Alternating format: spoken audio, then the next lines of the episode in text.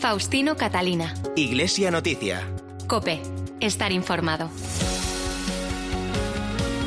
Saludos amigos, muy buenos días en este domingo 15 de noviembre de 2020. Son las ocho y media de la mañana y este es el momento de comenzar el tiempo de información en el que cada siete días les resumimos lo más destacado en la actualidad eclesial de España y del mundo antes de que a partir de las nueve puedan seguir la transmisión de la Santa Misa desde Toledo.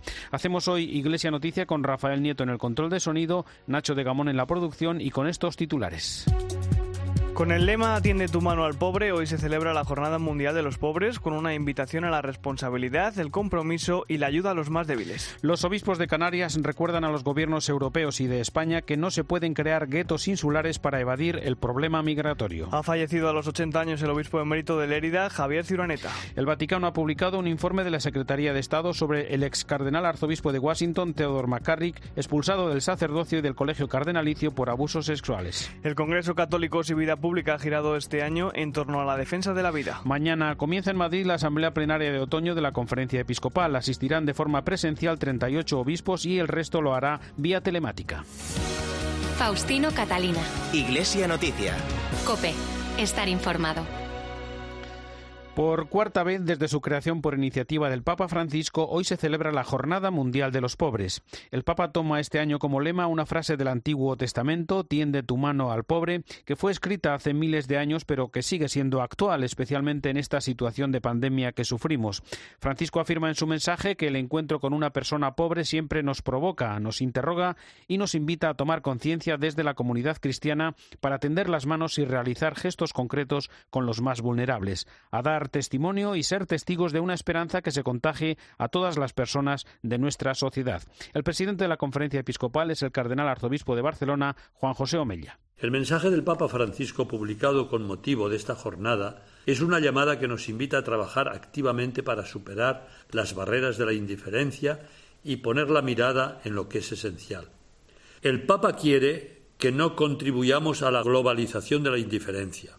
Los excluidos, los que arrinconamos siempre nos siguen esperando. Este domingo celebramos una jornada que nos quiere recordar que los pobres no son solo miembros que forman parte de la comunidad cristiana, sino que son los hermanos que deben ocupar el centro de nuestra Iglesia. Ojalá que podamos acompañar la oración del Señor con la solidaridad a los más vulnerables. Tendámosles la mano siempre con una sonrisa.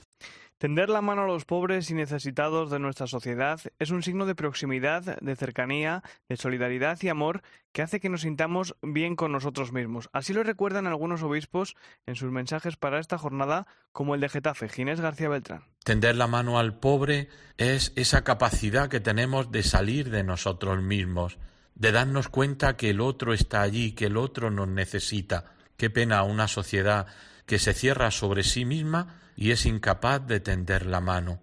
En este tiempo la cara de la pobreza está cambiando, el rostro de la pobreza está cambiando y también está creciendo esa pobreza. Hoy crece el número de pobres porque crece el número de aquellas personas que no tienen lo necesario para vivir o que no pueden pagar la hipoteca de su casa o que se han quedado en el paro o que están solos o que han perdido un ser querido o que se han dejado en el coronavirus la esperanza, aquellos que no ven el futuro con esperanza, aquellos que no ven luz de cómo salir de este túnel. Te invito a tender la mano al pobre. El pobre no está lejos. El pobre está cerca de ti, está en tu pueblo, está en tu ciudad, está en tu barrio.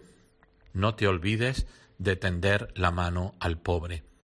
Los obispos de Canarias centran la atención de su mensaje en la creciente llegada de inmigrantes a las costas canarias, recordando a los gobiernos de Europa y España que no se pueden crear guetos insulares para evadir el problema migratorio. Piden escuchar el eco de Lampedusa rechazando las voces que utilizan la imagen de la llegada de inmigrantes para sembrar confusión y miedo en la ciudadanía. Cope Las Palmas, Clara Larrabeiti. Buenos días. Los obispos de la diócesis de Canarias y Nivariense, José Mazuelos y Bernardo Álvarez, respectivamente, han publicado una carta pastoral con motivo de la cuarta jornada mundial de los pobres. Han pedido al gobierno español y europeo no crear guetos insulares para evadir el problema migratorio. Piden a la sociedad que rechace las voces que siembran confusión y miedo para promover una fobia inaceptable hacia los inmigrantes que llegan en pateras a las islas. Ambos representantes de la Iglesia en Canarias se pronuncian e invitan a que la sociedad en general reflexione y tome conciencia sobre la situación de pobreza y vulnerabilidad que viven estas personas. El obispo de la diócesis nivariense, Bernardo Álvarez. Una llamada a ponernos manos a la obra para que nadie se sienta marginado o despreciado, sino que todos experimenten la acogida, la atención y el respeto que como personas humanas merecen. Esta carta está dirigida a todos los fieles católicos y también a la sociedad en general, esperando que con estas reflexiones ayudemos a las personas. En este sentido, y apoyándose en reflexiones del Papa Francisco, hacen un llamamiento para crear la cultura del encuentro y superar la fobia al extranjero, así como piden luchar contra las mafias y favorecer el desarrollo de los países de origen. Hoy finaliza en Madrid la vigésimo segunda edición del Congreso Católicos y Vida Pública que cada año en estas fechas organiza la Asociación Católica de Propagandistas, en esta ocasión centrado en la defensa de la vida. El director del Congreso es Rafael Sánchez Saus. Cuando el Congreso se plantea este tema, todavía no había surgido la pandemia, llevábamos una vida tranquila, normal y hasta feliz. Pero no obstante eso, pues ya nos preocupaban en la Asociación Católica de Propagandistas la deriva que se observaba en los últimos tiempos y como consecuencia de ciertas iniciativas legislativas, que la vida de nuevo pues hacía esa fragilización de la vida humana que es una constante ya desde hace décadas en las sociedades occidentales y que poco a poco también en España se está introduciendo con creciente fuerza.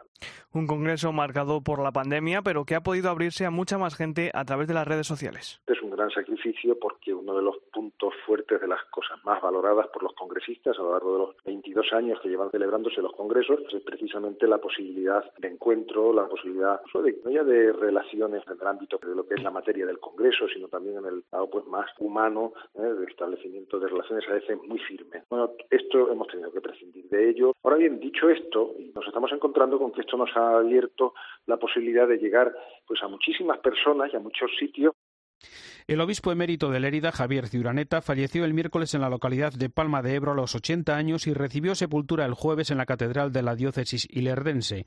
Monseñor Ciuraneta fue obispo de Menorca entre 1991 y 1999, año en que fue trasladado a la diócesis de Lérida, de la que fue titular hasta el año 2007, en que presentó la renuncia por motivos de salud. En un ejercicio más de transparencia, el arzobispado de Toledo ha publicado los datos de los bienes inmatriculados en la diócesis primada tras la recopilación y comprobación de datos llevada a cabo desde el año 2014. Datos que nos recuerda desde Cope Toledo Cristóbal Cabezas. Buenos días. Buenos días. Sí, tras la toma de datos podemos subrayar que la archidiócesis cuenta con 1.960 bienes inmuebles en propiedad. De ellos, por su naturaleza, hay 391 templos y atrios, 311 ermitas y capillas, 432 almacenes, casas, salones y solares parroquiales, 22 centros educativos y 104 cementerios, entre otros inmuebles. El motivo de la elaboración de este informe nos lo explica aquí en COPE el ecónomo de la Archidiócesis de Toledo, Anastasio Gómez Hidalgo. A raíz de la proposición no de ley que hizo el Grupo Socialista y también otra proposición que hace el Grupo Parlamentario Unidos Podemos haciendo mención a las inmatriculaciones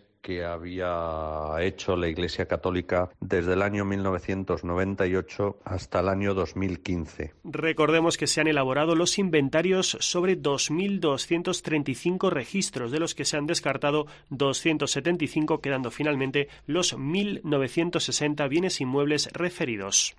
Tras la polémica del pasado fin de semana en la ceremonia de beatificación celebrada en la Basílica de la Sagrada Familia de Barcelona, la Generalitat ha dialogado con el arzobispado y se ha limitado el aforo en los lugares de culto con la, una asistencia máxima de 100 personas. Cope Barcelona, Marc Vázquez.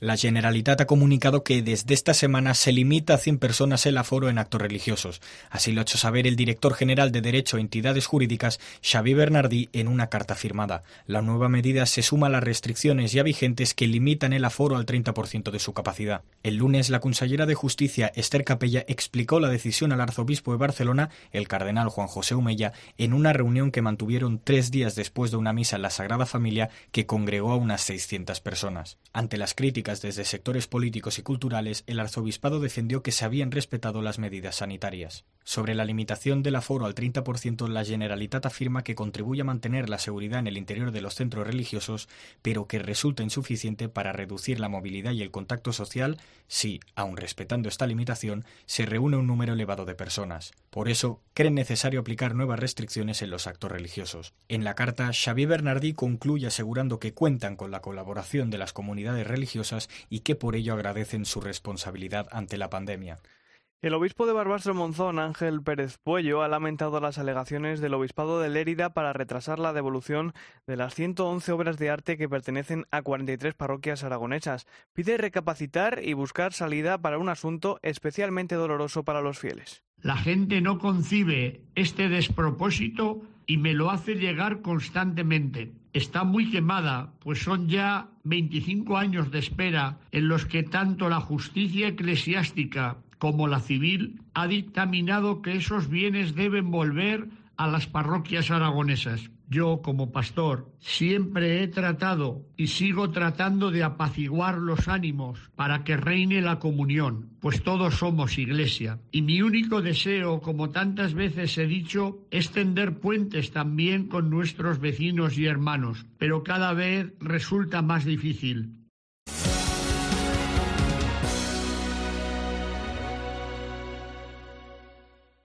¿Conoces la revista Vida Nueva? ¿Cómo no la voy a conocer? Hasta la lee el Papa Francisco. Cada semana adelanta todas las noticias y el mejor análisis de la actualidad de la Iglesia. Suscríbete a Vida Nueva y recíbela en casa semanalmente por menos de 9 euros al mes. Entra en vidanuevadigital.com y tendrás un 20% de descuento. ¿Qué ganas tengo de una vida nueva? Es el momento de defender la vida.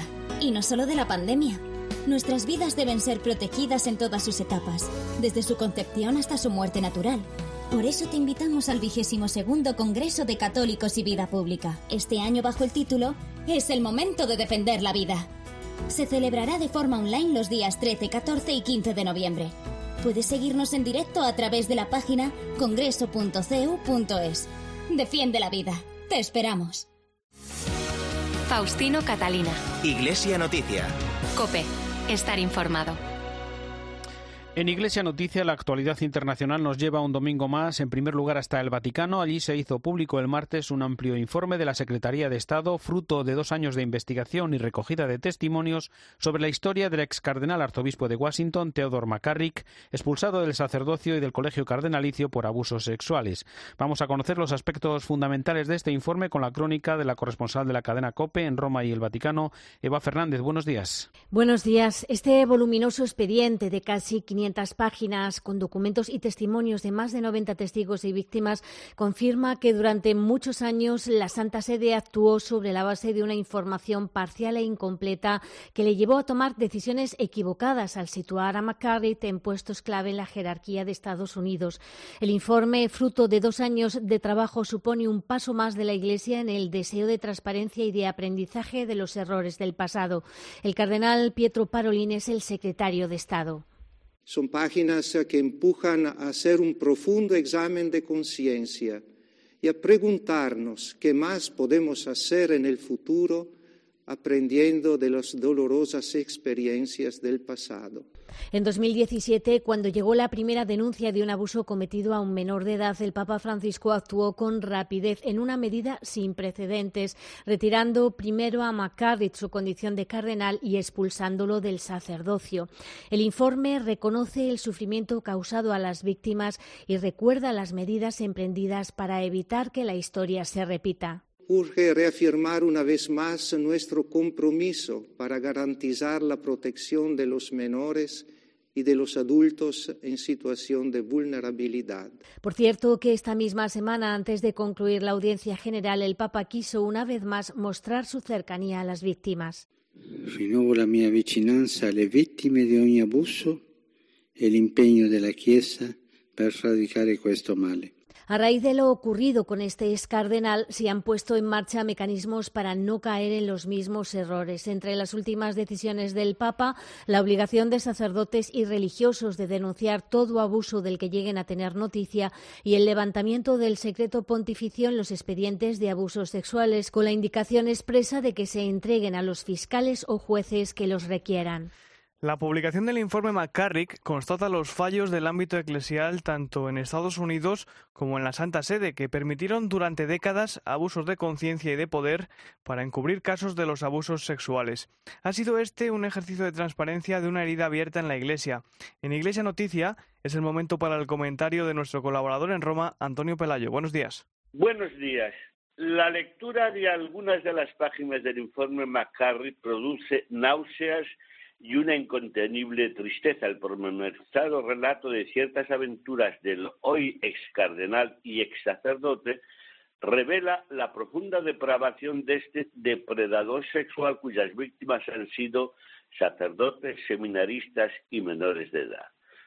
Es verdad que no es el primer caso entre clérigos de alto rango, incluidos algunos arzobispos y cardenales, pero determinados detalles resultan especialmente repugnantes, como la agresión a los hijos jóvenes de una familia que le había abierto las puertas de su casa, o que el entonces arzobispo consumase su ataque sexual a un sacerdote en una lujosísima habitación del hotel neoyorquino Waldorf Astoria. El informe es muy amplio, 447 páginas, pero estoy seguro de que tiene algunas involuntarias lagunas y deja abiertos ciertos interrogantes sobre la complicidad con la que contó McCarrick en sus correrías a lo largo de casi 50 años.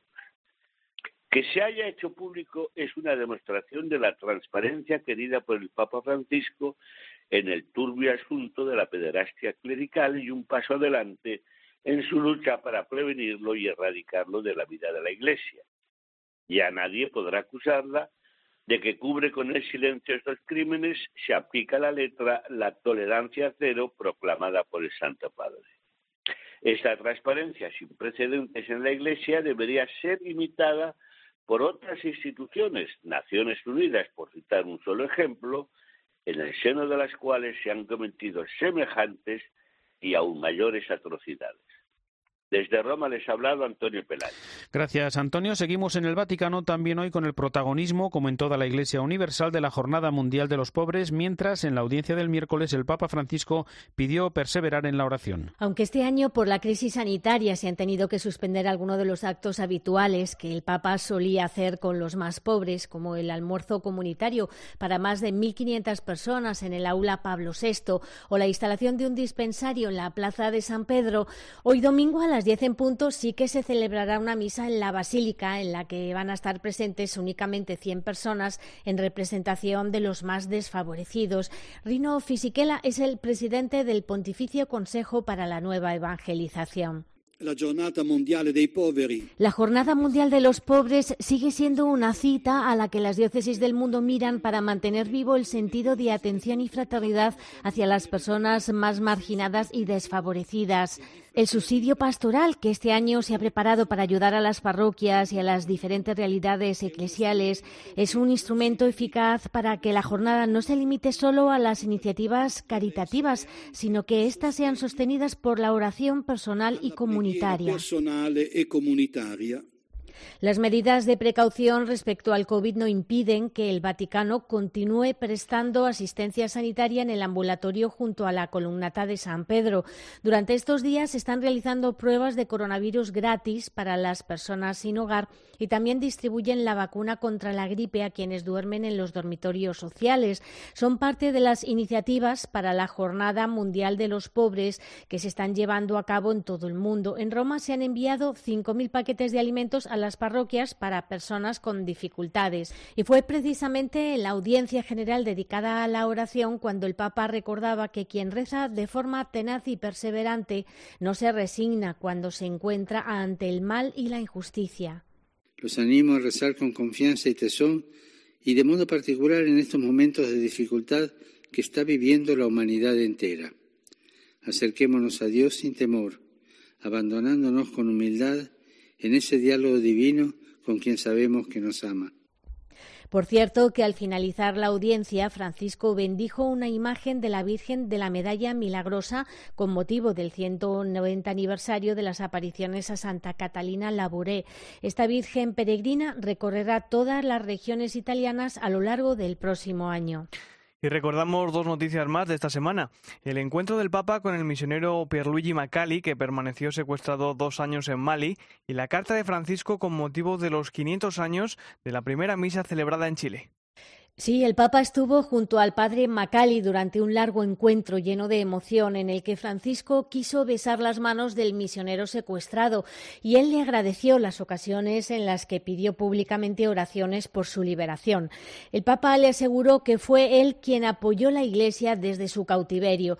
Tras relatar cómo afrontaba las largas jornadas rezando rosarios y recordando mentalmente todas las oraciones y lecturas de la misa, contó a Francisco que el pasado mes de junio los secuestradores le entregaron una radio y tuvo la suerte de encontrarse con la retransmisión de la misa de Pentecostés del Papa desde San Pedro, que para él supuso un gran consuelo. Al finalizar la audiencia rezaron juntos por la iglesia y el misionero quiso recibir de rodillas la bendición del Papa. Y en la carta que Francisco ha escrito por los 500 años de la primera misa en Chile, el Papa anima a todo el pueblo chileno a vivir la celebración de la Eucaristía que nos une a Jesús con espíritu de adoración y de acción de gracias al Señor, porque es para nosotros principio de vida nueva y de unidad que nos impulsa a crecer en el servicio fraterno a los más pobres y desheredados de nuestra sociedad. En el texto, Francisco recuerda que el Concilio Vaticano II insistía en que de la Eucaristía mana hacia nosotros como de una fuente la gracia y se obtiene la santificación de los hombres en Cristo y la glorificación de Dios. Al finalizar la carta y asegurando su oración, Francisco encomienda a la protección de la Madre de Dios a la amada Iglesia que está en Chile y les imparte su bendición apostólica. Gracias, Eva. La Asamblea Plenaria de la Conferencia Episcopal de Ecuador ha elegido como nuevo presidente al arzobispo de Guayaquil, Luis Cabrera, con el arzobispo de Quito, Alfredo Espinoza, como vicepresidente. El secretario general y obispo auxiliar de Quito, David de la Torre, leyó un comunicado dirigido al pueblo ecuatoriano al final de la Asamblea. Ratificamos nuestro compromiso de seguir anunciando con nuestro testimonio y palabra el Evangelio de la vida, de la justicia, de la verdad, de la libertad, de la reconciliación y de la paz que Cristo nos ha confiado. Nuestro compromiso de seguir soñando en una sociedad más humana y fraterna, donde primen los valores de la inclusión, del respeto y la equidad en favor de todos los ecuatorianos y particularmente de los más vulnerables, como los niños por nacer, las mujeres que sufren todo tipo de violencia, los jóvenes sin educación, las miles de familias sin trabajo y asistencia social. Es tiempo de acuerdos, no de divisiones. Queremos colaborar en la construcción de puentes de encuentro y diálogo entre todos los sectores de la sociedad ecuatoriana. Faustino Catalina. Iglesia Noticia. Cope. Estar informado. Volvemos de nuevo a la actualidad en España. Mañana comienza en Madrid la Asamblea Plenaria de Otoño de la Conferencia Episcopal Española por primera vez en la historia de manera presencial y online a causa de la pandemia.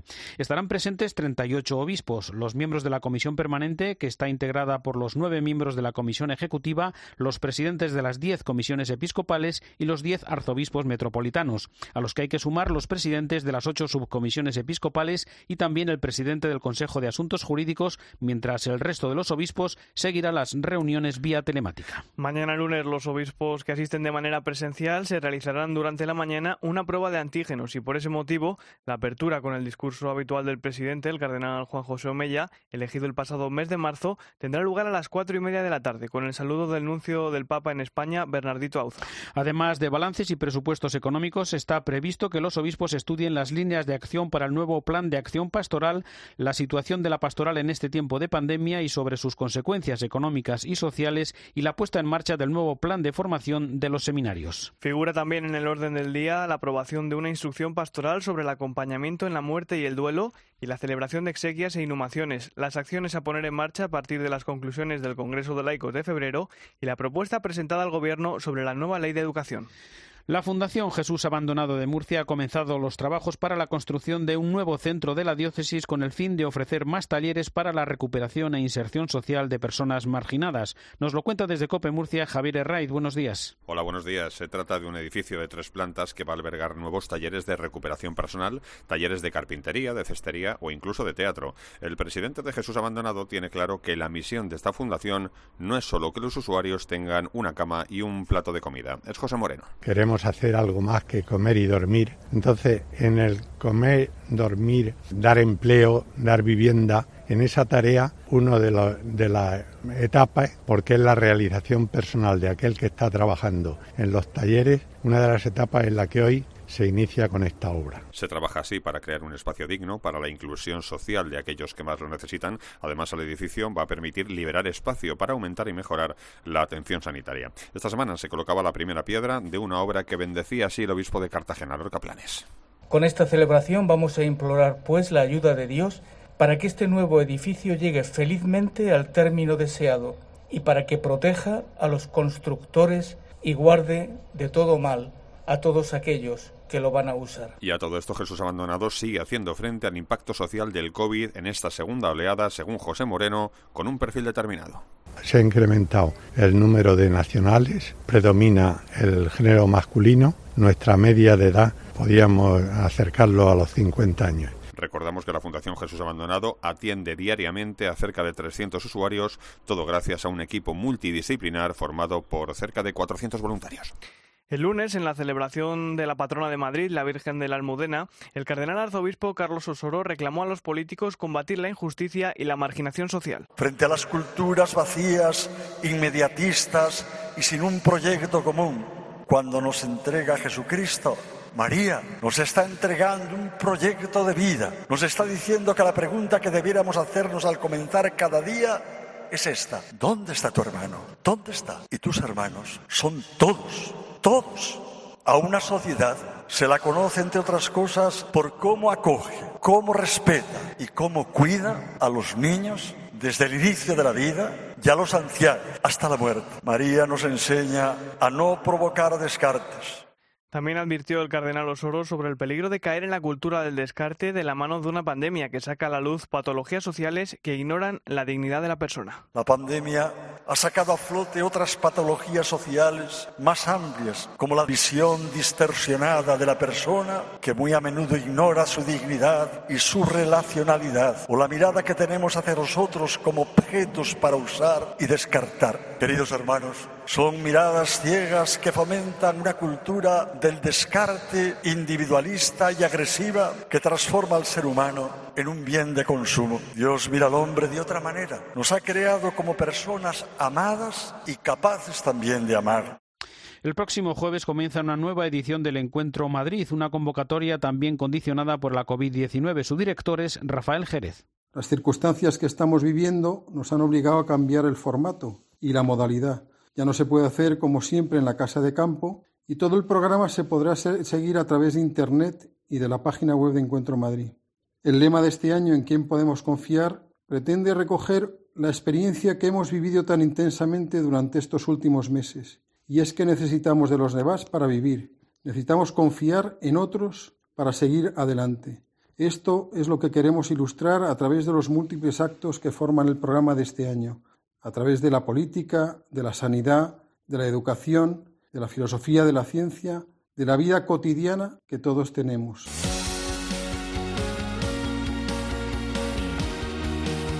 Llegamos así al final de esta edición del informativo Iglesia Noticia. Ha sido el programa 1698 en este domingo, es 15 de noviembre de 2020. Llega ya la última hora de la actualidad en España y el mundo y después la Santa Misa desde Toledo. Hasta el próximo domingo, feliz semana. Un saludo de Faustino Catalina.